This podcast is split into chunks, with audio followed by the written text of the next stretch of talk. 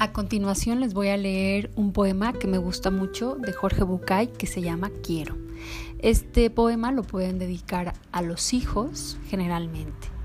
Quiero, quiero que me oigas sin juzgarme, quiero que opines sin aconsejarme, quiero que confíes en mí sin exigirme, quiero que me ayudes sin intentar decidir por mí.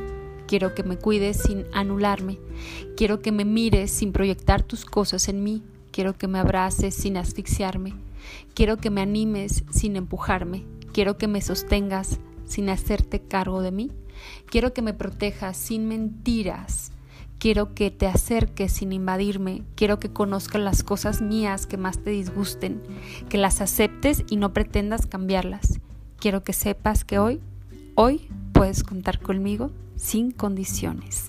Poema de Jorge Bucay de Cuentos para Pensar.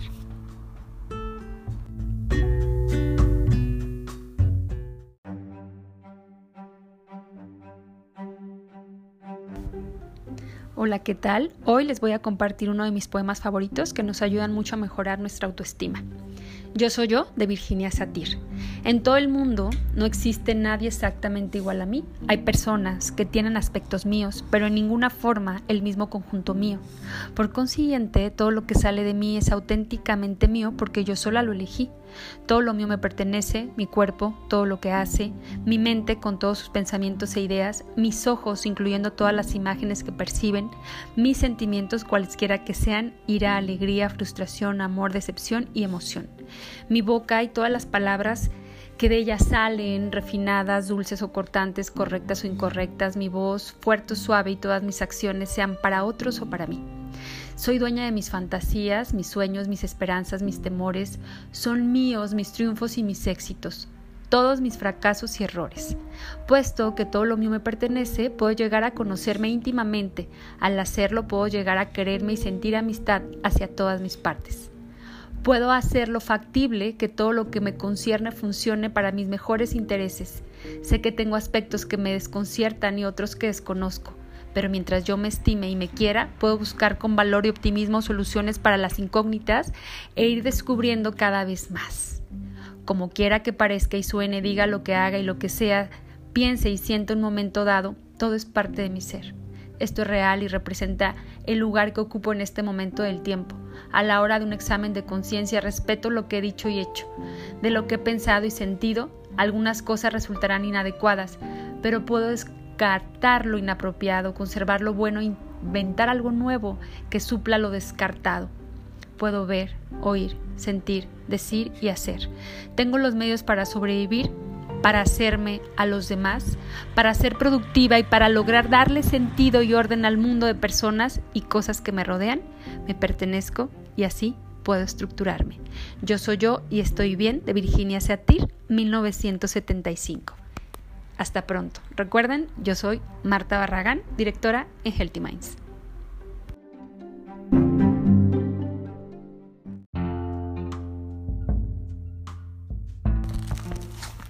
Hola, ¿qué tal? Muy buenos días. Hoy quiero compartirles em, del libro de Cartas para Claudia, palabras de un psicoterapeuta gestáltico a una amiga, la carta número 36. Me gustó mucho porque es importante para mí en este momento como cuestionarme muchas cosas, muchas cosas que culturalmente nos dijeron y que pues causan sufrimiento. Entonces la voy a leer y pues espero que les guste. Carta número 36. Claudia.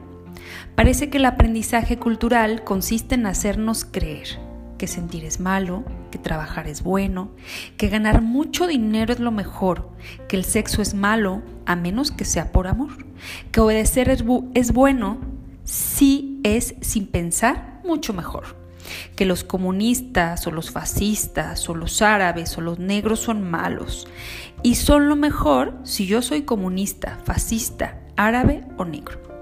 Que ser materialista es malo, que ser idealista es peor, que esperar el futuro sin esperanzas es lo malo, que ser bueno es bueno, que ser inteligente es de lo mejor, que el ocio es malo, que de las serpientes son malas o venenosas o peligrosas, que el orden es lo mejor, que la agresión es mala, que el hombre es un animal superior, entre comillas diría yo, que el autocontrol es lo mejor, que tener objetivos claros es bueno, que actuar sin impulso es lo peor.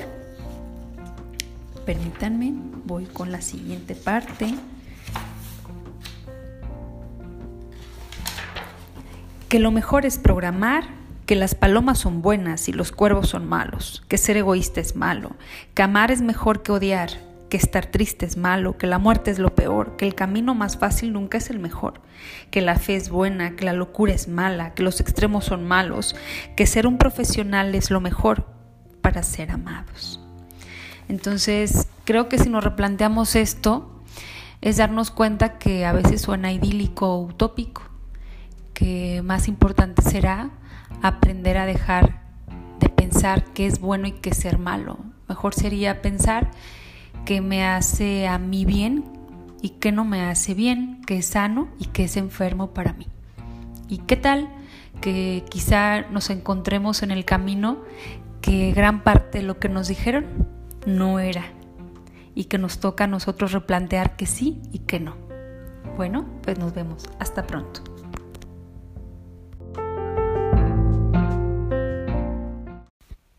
Hola, muy buenas noches. Bueno, para ustedes chicas del té es muy buenos días. Fíjense que hoy les voy a platicar de un cuento que viene en el libro de Clarisa Píncola Estés, Mujeres que corren con los lobos. Este libro a mí me lo recomendó un alumno, que ahora ya es un psicólogo también, a quien aprecio y admiro mucho. Y como les digo, se llama Mujeres que corren con los lobos. Este es un verdadero regalo, es un deleite, se le llama como la Biblia azul para toda mujer. Es un libro complejo eh, porque mueve muchas cosas al interior y muchas cosas que todas hemos vivido en algún momento. Nuestras abuelas, las mamás, las tías, nosotras, las primas. Y es un libro muy, muy valioso que considero que muchas de ustedes deberían de tener. Entonces, este cuento del día de hoy se llama Barba Azul.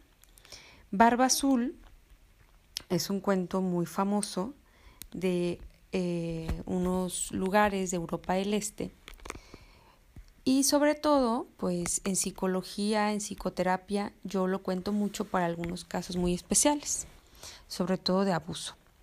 Así que ahí les va. El cuento de Barba Azul.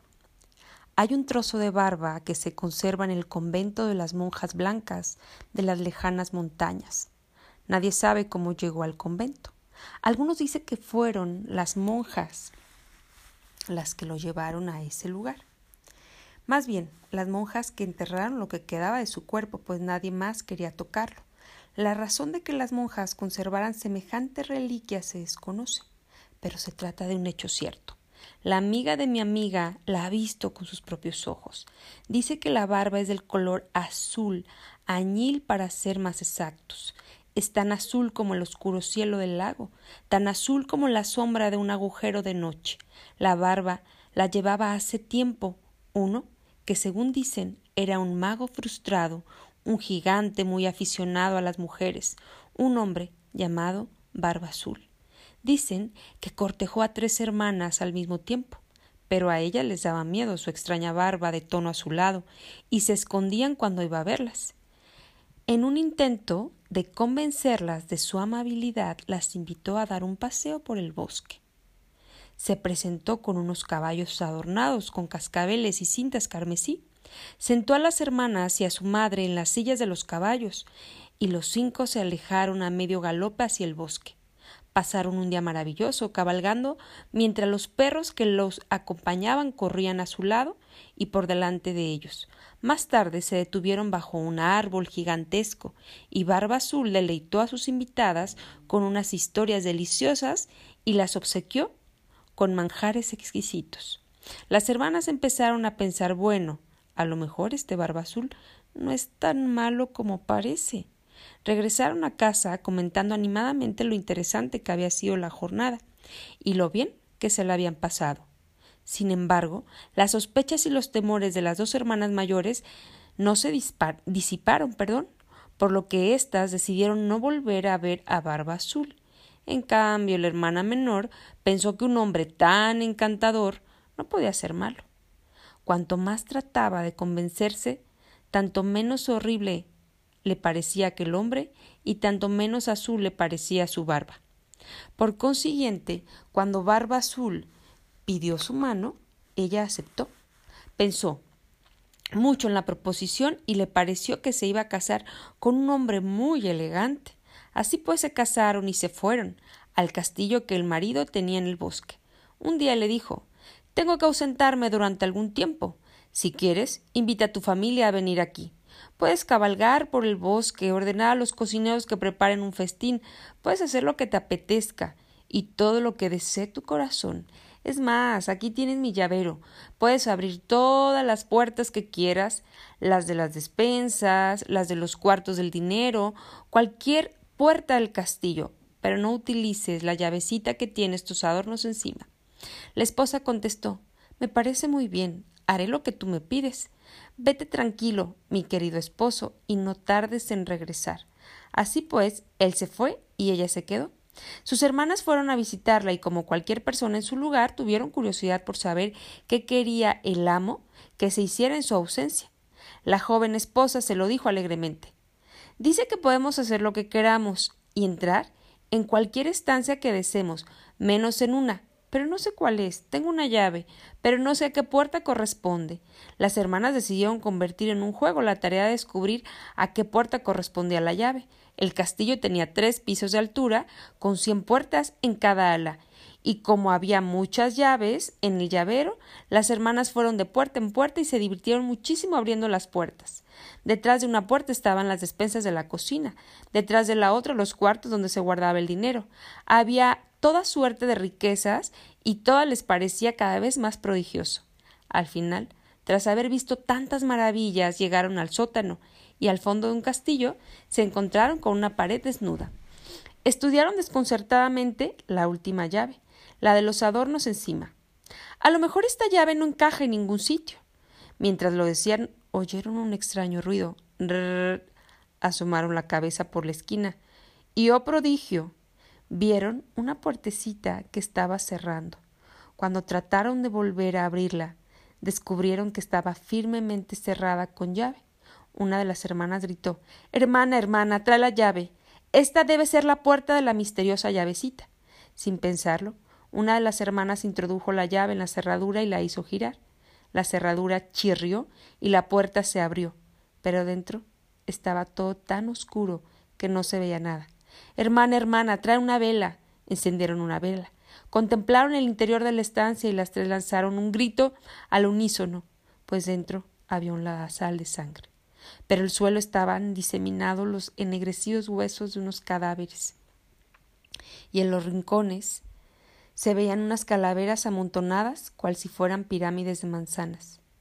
Volvieron a cerrar la puerta de golpe, sacaron la llave de la cerradura y se apoyaron la una contra la otra, jadeando y respirando afanosamente. Dios mío, Dios mío. La esposa contempló la llave y vio que estaba manchada de sangre. Horrorizada, intentó limpiarla con la falsa, con la falda de su vestido, pero la sangre no se iba. Oh no. gritó. Cada una de sus hermanas tomó la llavecita y trató de limpiarla, pero no lo consiguió. La esposa se guardó la llavecita en el bolsillo y corrió a la cocina. Al llegar ahí, vio que su vestido blanco estaba manchado de rojo desde el bolsillo hasta el dobladillo, pues la llave estaba llorando lentamente gotas de sangre de color rojo oscuro. Rápido, dame un crin de caballo, le ordenó a la cocinera. Frotó la llave, pero ésta no dejaba de sangrar. De la llavecita brotaron gotas y más gotas de pura sangre roja. La sacó fuera, la cubrió con ceniza de la cocina y la frotó enérgicamente, la acercó al calor para chamuscarla, la cubrió con telarañas para restañar la sangre, pero nada podía impedir aquel llanto. ¿Qué voy a hacer? gritó en sollozos. Ya lo sé. Esconderé la llavecita, la esconderé en el armario de la ropa, cerraré la puerta. Esto es una pesadilla, todo se arreglará. Y eso fue lo que hizo el esposo. Regresó justo a la mañana siguiente, entró al castillo y llamó a la esposa. Y bien, ¿qué tal ha ido todo en mi ausencia? Ha ido todo muy bien, mi señor. ¿Cómo están mis despensas? preguntó el esposo con voz de trueno. Muy bien, mi señor. ¿Y los cuartos del dinero? rugió el, el esposo. Los cuartos del dinero están muy bien, mi señor. O sea que todo está bien. No es cierto, esposa mía. Sí, todo está bien. En tal caso, dijo el esposo, en voz baja, será mejor que me devuelvas las llaves. Le bastó un solo vistazo para darse cuenta que le faltaba una llave. ¿Dónde está la llave más pequeña? La he perdido. Sí, la he perdido. Salí a pasear a caballo, se me cayó y el llavero eh, debí de perder una llave. ¿Qué hiciste con ella, mujer? No, no me acuerdo. No me mientas. Dime qué hiciste con la llave.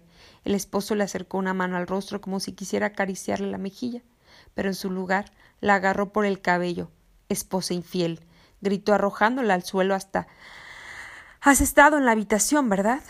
Abrió el armario, ropero, y vio que la llavecita colocada en el estante superior había manado sangre roja que manchaba todos los preciosos vestidos de seda que estaban colgados debajo. Pues ahora te toca a ti, señora mía, gritó llevando las rastras por el pasillo, bajó con ella al sótano hasta llegar a la terrible puerta. Barba Azul se limitó a mirar la puerta con sus fieros ojos y ésta se abrió. Allí estaban los esqueletos de todas sus antiguas esposas. Ahora bramó. Pero ella se agarró del marco de la puerta y le suplicó por favor, te ruego que me permite serenarme y prepararme para mi muerte. Dame un cuarto. De ahora antes de quitarme la vida para que pueda quedar en paz con Dios. Muy bien, rezongó el esposo. Doy un cuarto de hora, pero procura estar preparada. La esposa corrió a su recámara del piso de arriba y pidió a sus hermanas que salieran a lo alto de las murallas del castillo. Después se arrodilló para rezar, pero en su lugar llamó a las hermanas Hermanas, hermanas, ¿veis venir a vuestros hermanos? No, no vemos nada en la vasta llanura. cada momento preguntaba hermanas, hermanas, ¿veis venir a nuestros hermanos? Vemos un torbellino, puede que sea una polvadera. Entre tanto, Barba Azul ordenó a gritos a su mujer que bajara al sótano para decapitarla. Ella volvió a preguntar hermanas, hermanas, ¿veis venir a nuestros hermanos? Barba Azul volvió a llamar a gritos a su mujer y empezó a subir ruidosamente los peldaños de piedra. Las hermanas contestaron Sí, los vemos. Nuestros hermanos están aquí, acaban de entrar en el castillo. Barba Azul avanzó por el pasillo en dirección a la cámara de su esposa. Vengo a buscarte, rugió. Sus pisadas eran muy fuertes, tanto que las piedras del pasillo se desprendieron y la arena de la argamasa cayó al suelo, mientras Barba Azul entra pesadamente en la estancia con las manos extendidas para agarrarla. Los hermanos penetraron al galope en el castillo y irrumpieron en la estancia.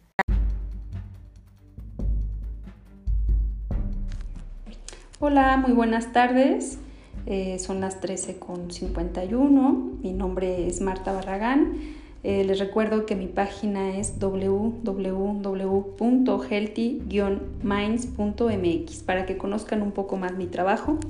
El día de hoy Em, voy a seguir con estos cuentos terapéuticos que yo utilizo mucho para cómo trabajar con las mujeres que están pasando por periodos de depresión o de ansiedad o que están en relaciones de pareja que no están siendo como eh, positivas.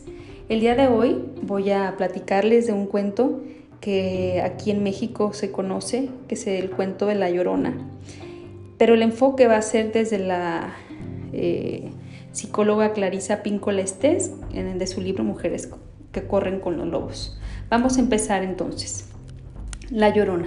Un rico hidalgo corteja a una pobre pero hermosa mujer y se gana su afecto.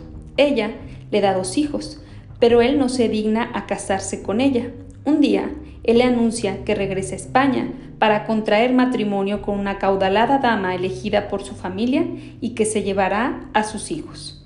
La joven enloquece de dolor y actúa con los gritos y espavientos propios de las locas. Le araña el rostro, se araña el suyo, le rasga la ropa y se rasga la suya. Toma a sus hijitos, corre con ellos al río y los arroja al agua. Los niños se ahogan, la llorona cae desesperadamente de rodillas en la orilla del río y se muere de pena. El hidalgo regresa a España y se casa con la rica. El alma de la llorona asciende al cielo. Allí, el guardián de la entrada le dice que puede ir al cielo, pues ha sufrido mucho, pero no podría entrar hasta que recupere las almas de sus hijos en el río. Y por esta razón, hoy se dice que la llorona recorre la orilla del río con su largo cabello volando al viento e introduce los largos dedos en el agua para buscar en el fondo a sus hijos. Y por eso también los niños no deben acercarse al río cuando se hace de noche, pues la llorona los podría siempre confundir con sus hijos y llevárselos consigo para siempre. Y ahora vamos a una llorona moderna. A medida que la cultura va experimentando los efectos de distintas influencias, nuestra forma de pensar, nuestras actitudes y nuestros temas de interés cambian también. Y lo mismo ocurre con el cuento de la llorona. Cuando el año pasado estuve en Colorado recogiendo cuentos de fantasmas, Dani Salazar, un niño de 10 años sin dientes frontales, unos pies surrealísticamente grandes y un cuerpo huesudo, destinado a ser algún día muy alto, me contó esta versión. Me dijo que la llorona no mató a sus hijos por las razones que se indican en la versión antigua. No, no, me aseguró Dani. La llorona se fue con un rico hidalgo que tenía unas fábricas río abajo. Pero algo falló. Durante su embarazo, la llorona bebió agua del río. Sus hijos, que eran gemelos, nacieron ciegos y con los dedos palmeados porque el hidalgo había envenenado el río con los desechos de sus fábricas. El hidalgo le dijo a la llorona que no la quería ni a ella ni a sus hijos. Se casó con una mujer muy rica, a la que le encantaban los productos de la fábrica. La llorona arrojó a los hijos al río para que no vieran que iban a sufrir penalidades en la vida, e inmediatamente después cayó muerta de pena. Fue al cielo, pero San Pedro le dijo que no podía entrar a no ser que encontrara las almas de sus hijos.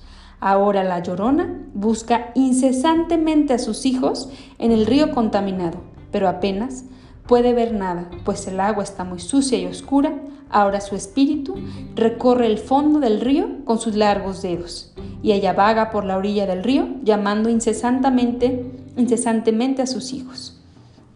Ahora bien, en este cuento eh, de La Llorona hay como varios aspectos de cómo es que simbólicamente cuando estamos en este tipo de relaciones como con un hidalgo, por así decirlo, es decir, con un hombre que puede vertir a nuestra vida emocional eh, algo que lo contamine, ¿sí? Pues La Llorona precisamente pertenece a esta categoría de cuentos que las cantadoras y cuentistas eh, de antaño han contado a todas las mujeres y que producen escalofríos. Y entonces nos lleva a darnos cuenta de cómo es que, repito, estas relaciones contaminan nuestra vida, cómo es que vamos envenenando la vida con cosas, eh, con ideas, y que estas cosas e ideas hacen que nuestra vida, como este río en el que ahogó la llorona a los hijos, pues se vaya secando. Además, eh, también habla eh, de cómo este río se va incendiando. Eh, recuerden que todo esto es a nivel simbólico. Como muchas veces cuando nosotros las mujeres trabajamos largas horas en actividades que que a veces despreciamos para darme el lujo, por ejemplo, de comprar objetos muy caros para nuestras casas o parejas, pues es esto, ¿no? Ir contaminando nuestra vida. O cuando muchas veces empeñarnos en limpiar obsesivamente nuestra casa en lugar de sentarnos a escribir o pintar, pues también va acabando con, con esta vida emocional. El hidalgo viene pues a representar un destructor, que finalmente es como esa concepción interna que tenemos de lo que es un hombre, que es alguien que tiene que venir a destruirnos o permitirle que lo haga. Y así en los cuentos aparecen muchos hombres que son figuras que, pues en lugar de, eh, de ir alimentando la relación o tu vida, lo que hacen ir es como envenenando paulatinamente tu vida. Y eh, además, mm, si nosotras vamos como descuidando esta parte interna de ponerle límites. Bueno, primero ponernos límites a nosotras y poder ponerle límites a nuestras parejas, pues por supuesto que vamos a ir muriendo lentamente, así como en algún punto muere la llorona. Estos hijos que aparecen en el cuento no son más que los sueños que a veces terminamos nosotras ahogando y, lanzando al río. La recuperación del río, de la que habla eh, esta psicóloga, pues dice que primero aceptemos nuestro alimento, es decir, acepta eh, cómo vas a empezar a limpiar tu río Es decir, hay muchos agentes contaminantes que alteran nuestra creatividad y nuestra vida interna y es empezar a rechazarlos porque al final nos van a hacer daño, reaccionar, así es como limpiamos nuestra vida. Dice que los lobos llevan unas vidas creativas, toman a diario docenas de decisiones, deciden si ir por aquí o por allá, calculan la distancia, se concentran en su presa. Sopesan las posibilidades, aprovechan la oportunidad, reaccionan con fuerza para poder alcanzar sus objetivos. Su habilidad para localizar lo escondido, unir sus intenciones, concentrarse en el resultado apetecido y actuar en consecuencia para conseguirlo. Son justo las características que los seres humanos necesitan para llevar a feliz término sus propósitos. Y en fin, pues hay bastantes aspectos como proteger el tiempo, ¿no? Es decir, yo destino un tiempo para mí, para mi vida, si quiero pintar, pinto, si quiero no recibir trabajo eh, o no recibir visitas, pues también es válido, ¿no?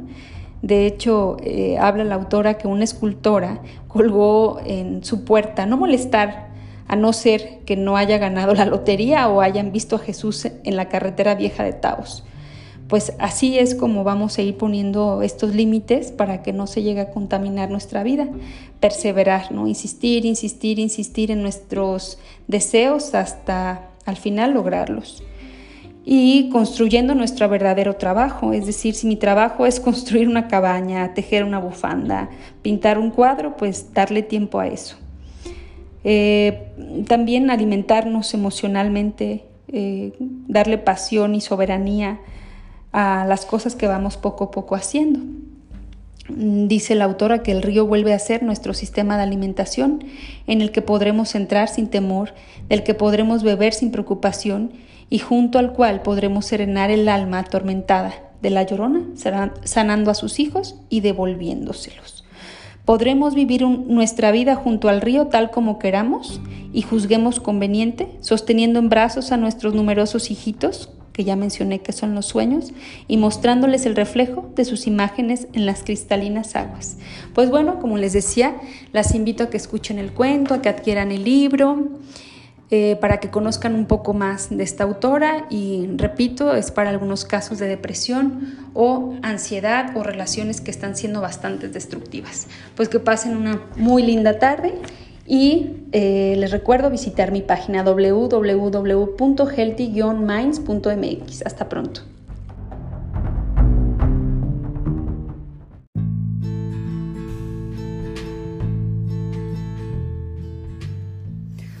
Hola, ¿qué tal? ¿Cómo están? Muy buenos días.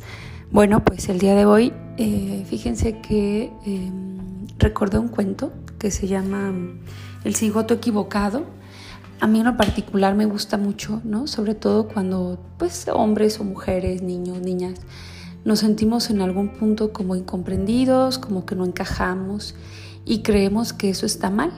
Pero la verdad no es que esté mal, la verdad es que mm, a veces no encajar es sano, sobre todo cuando a lo que tenemos que encajar pues va en contra de nosotros o nos anula o nos eh, extingue en algún punto. Entonces voy a contarles este que me gusta mucho. Se llama El cigoto equivocado. A lo largo de todos los años de ejercicio de mi profesión, he comprendido que a veces esta cuestión de la pertenencia tiene que ser abordada con un talante más ligero, pues la frivolidad puede aliviar en parte el dolor de una mujer. Empecé a contar a mis clientas este cuento que yo me inventé El cigoto equivocado, para ayudarlas sobre todo a contemplar su condición de forasteras con una metáfora más poderosa. El cuento dice así. ¿Te has preguntado alguna vez cómo te las arreglaste para acabar en una familia tan rara como la tuya? Si has vivido tu existencia como una forastera, como una persona ligeramente extraña o distinta, si eres una solitaria y vives al borde de la corriente principal, tú has sufrido y sin embargo, también llega un momento en que hay que alejarse remando de todas estas cosas, conocer otra proposición estratégica, emigrar a la tierra que nos corresponde. Deja ya de sufrir y de intentar averiguar dónde fallaste. El misterio del por qué naciste como hija de quien quiera que sea, que eh, donde hayas terminado. Se acabó. Descansa un momento en la proa y refrescate con el viento que sopla desde tu patria. Durante muchos años las mujeres que llevan la mítica vida del arquetipo de la mujer salvaje se han preguntado llorando en silencio, ¿por qué soy tan distinta? ¿Por qué nací en una familia tan extraña o insensible? Donde quiera que sus vidas quisieran brotar, había alguien que echaba sal en la tierra para que no pudiera crecer nada. Se sentían torturadas de todas las prohibiciones que iban en contra de sus deseos naturales. Si eran hijas de la naturaleza, las mantenían bajo un techo. Si eran unas científicas, les decían que tenían que ser madres. Si querían ser madres, les decían que no encajaban en absoluto con la idea. Si querían inventar algo, les decían que fueran prácticas. Si querían crear, les decían que las tareas domésticas de una mujer nunca terminan. A veces intentaban ser buenas y adaptarse a las pautas imperantes sin darse cuenta, hasta más tarde, de lo que realmente querían y de lo mucho que necesitaban vivir. Después, para poder tener una vida, experimentaban las dolorosas amputaciones de dejar a sus familias, los matrimonios que habían jurado conservar hasta la muerte, los trabajos que hubieran tenido que ser los trampolines hacia algo más entontecedor, pero mejor remunerado. Dejaban los sueños diseminados por todo el camino. A menudo las mujeres eran artistas que procuraban ser razonables, dedicando el 80% de su tiempo a actividades que mataban su vida creativa diario. Aunque los guiones eran muy variados, todos tenían un elemento en común. A muy temprana edad se les calificaba de distintas, con connotaciones peyorativas, pero en realidad eran apasionadas, individualistas e inquisitivas, y todas estaban en su sano juicio instintivo. Por consiguiente, la respuesta a los por qué, yo, por qué esta familia, por qué soy tan distinta, y naturalmente es naturalmente la de que no hay respuestas a tales preguntas. No obstante, el ego necesita algo que llevarse a la boca antes de seguir adelante, por cuyo motivo yo propongo tres respuestas a pesar de todo.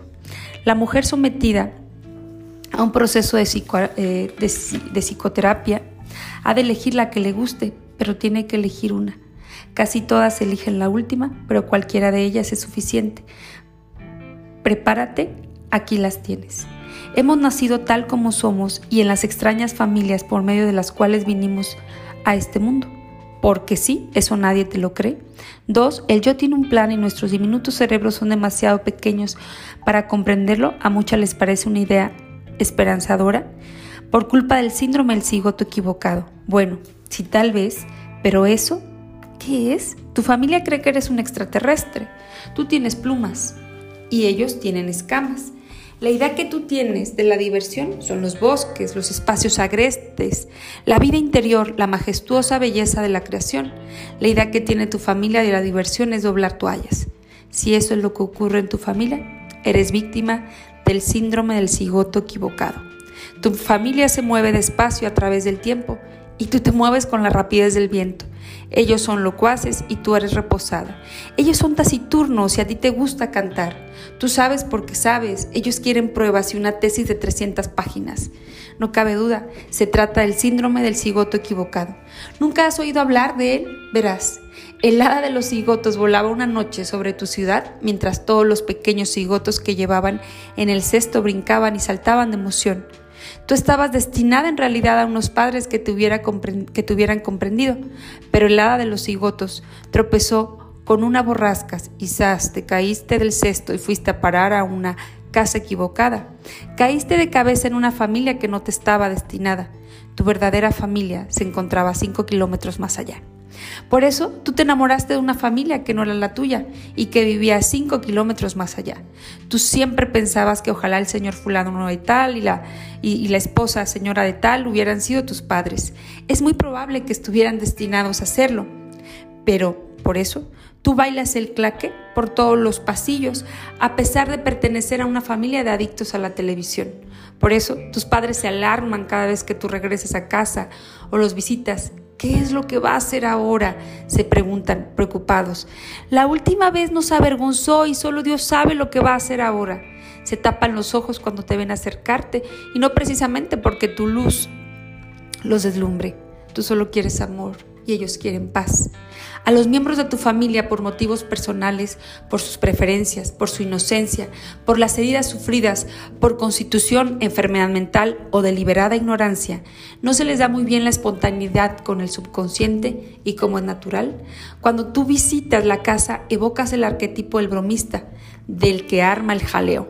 Por consiguiente, antes de partir el pan junto, los bromistas, tú empiezas con una broma y entonces ellos creen que aventaste un cabello a su guisado.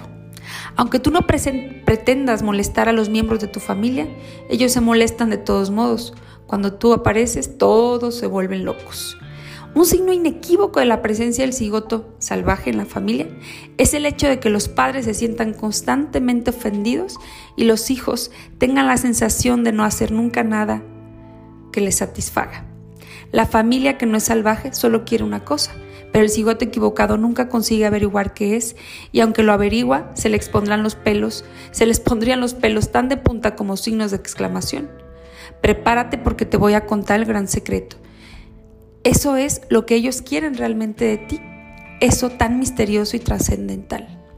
Los que no son salvajes quieren que seas consecuente, quieren que hoy seas exactamente igual que ayer. Quieren que no cambies con el paso de los días, sino que permanezcas siempre como al principio. Pregúntale a la familia si desea una conducta consecuente y te contestarán afirmativamente. ¿En todo?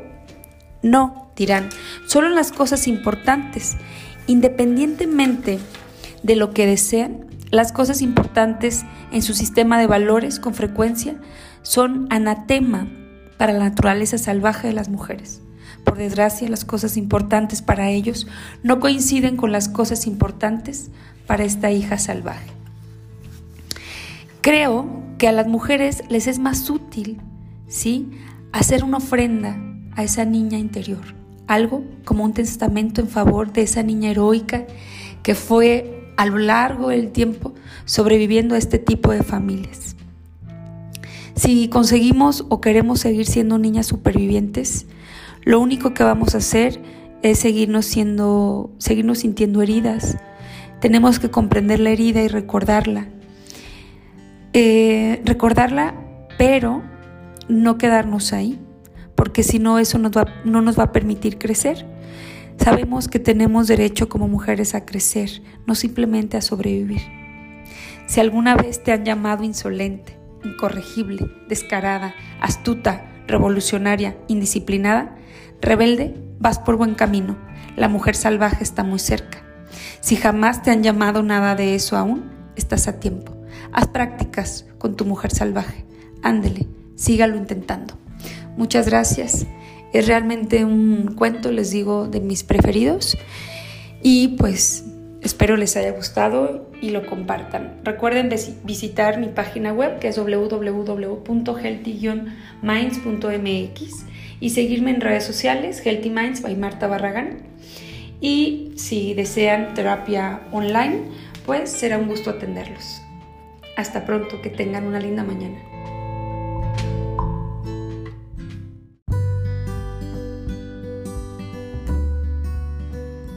Hola, ¿qué tal? Muy buenas noches. Pues el día de hoy, 3 de marzo del 2020, elegí eh, una especie de poema dedicado a las parejas. Es de Fritz Perls, que em, es como una corriente gestaltista. Sin embargo, en psicoterapia pues se integran demasiados enfoques. Y es importante como tener clara esta información para aprender a dar los límites adecuados a la pareja. Ahí les va, ojalá les guste. Yo soy yo y tú eres tú. Yo no estoy en este mundo para cumplir tus expectativas, tú no estás en este mundo para cumplir las mías, tú eres tú y yo soy yo. Si en algún momento o en algún punto nos encontramos, será maravilloso. Si no, no puede remediarse. Falto de amor a mí mismo cuando en el intento de complacerte me traiciono.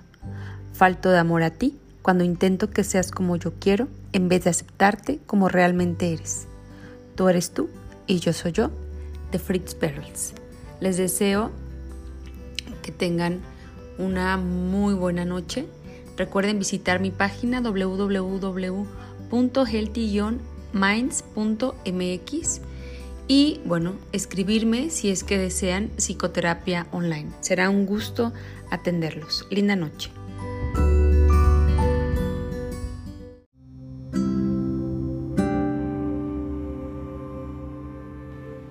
Hola, ¿qué tal? Muy buenas tardes. Hoy a las doce y media de la tarde, que es 9 de marzo del 2020, que es el Día Internacional de la Mujer. Recuerden, no es un día de celebración, es un día de recordar eh, las luchas pasadas para que eh, actualmente niñas y mujeres puedan gozar de los derechos que gozamos.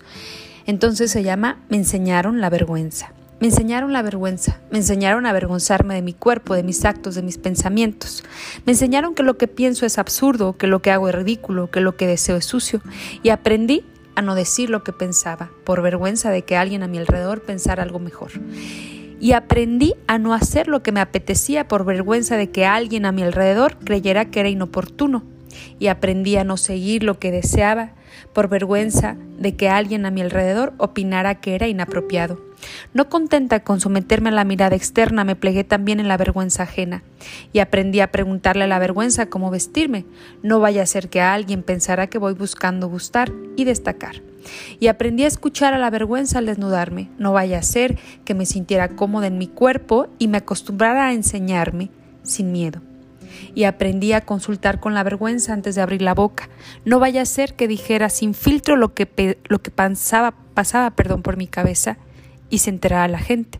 Y dejé de bailar, de reír a carcajadas, de rascarme el de preguntar lo que no entiendo, de opinar lo que pienso, de compartir lo que siento, de pedir ayuda, de ponerme faldas, de ir a la playa, de comer o llorar en la calle, de ir sin sujetador, de pintarme, de salir sin pintar, de bajar a la calle despeinada, de usar esa ropa que dicen que no me pega nada, de llamar a quien echo de menos, de tomar la iniciativa, de decir que no, de decir que sí, de quejarme, de vanagloriarme, de estar orgullosa, de admitir que estoy asustada.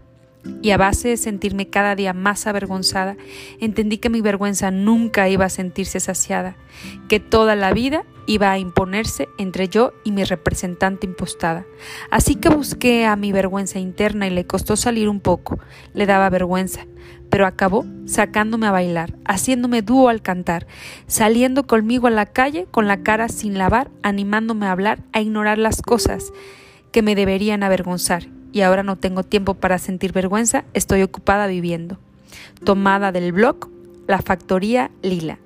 Muchas gracias y recuerden que el día de hoy no es un día de celebración, es un día sin nosotras, es un día para que la sociedad pueda concientizarse qué pasaría si las mujeres de este planeta desaparecieran. Muchas gracias.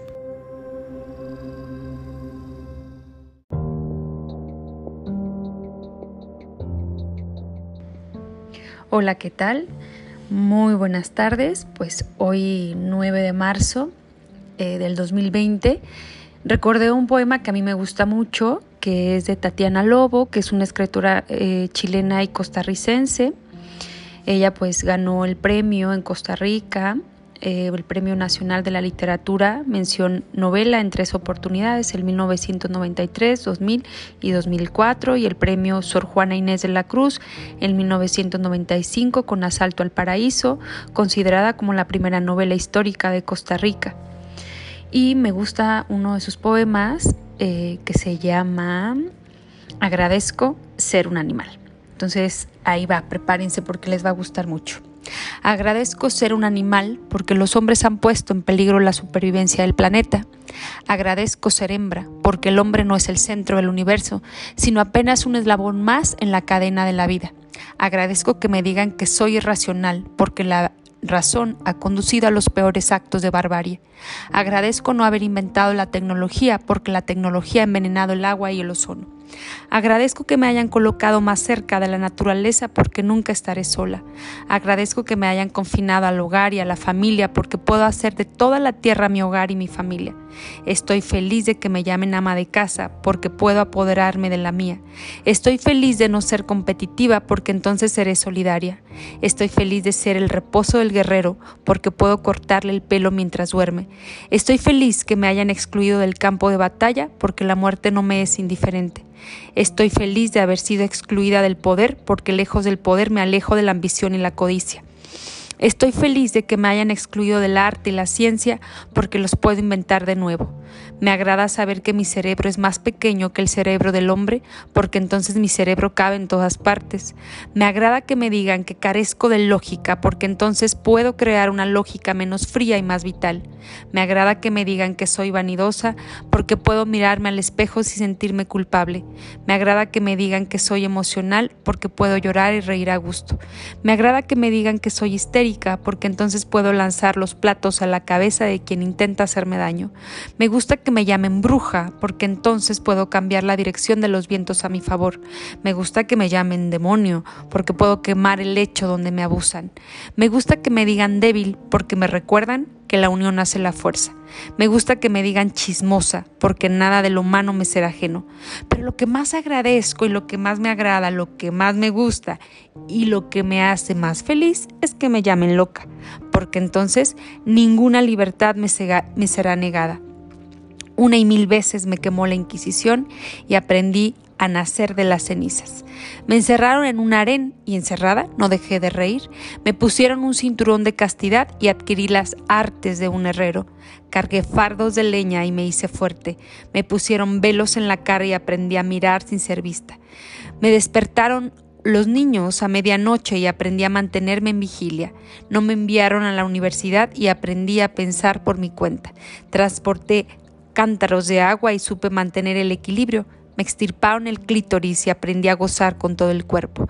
Pasé días bordando y tejiendo y mis manos aprendieron a ser más exactas que las de un cirujano. Segué trigo y coseché maíz, pero me quitaron la comida y con hambre aprendí a vivir. Me sacrificaron a los dioses y a los hombres y volví a vivir. Me golpearon y perdí los dientes y volví a vivir. Me asesinaron y me ultrajaron y volví a vivir. Me quitaron a mis hijos y en el llanto volví a la vida. Con tanta fortaleza acumulada, con tantas habilidades y destrezas aprendidas, mujer, si lo intentas, puedes volver el mundo al revés. Les recuerdo, yo soy Marta Barragán, directora en Healthy Minds, Psicología Integral. Búsquenme por favor en Facebook, Healthy Minds by Marta Barragán, y visiten mi sitio web www.healthy-minds.mx. Recuerden que me encuentro en Uruapan, Michoacán, y ofrecemos psicoterapia online y presencial. Bueno, pues muchas gracias por seguirme. Y aquí estoy para compartirles muchas cosas de las que a mí me gustan y me apoyan en psicoterapia. Gracias.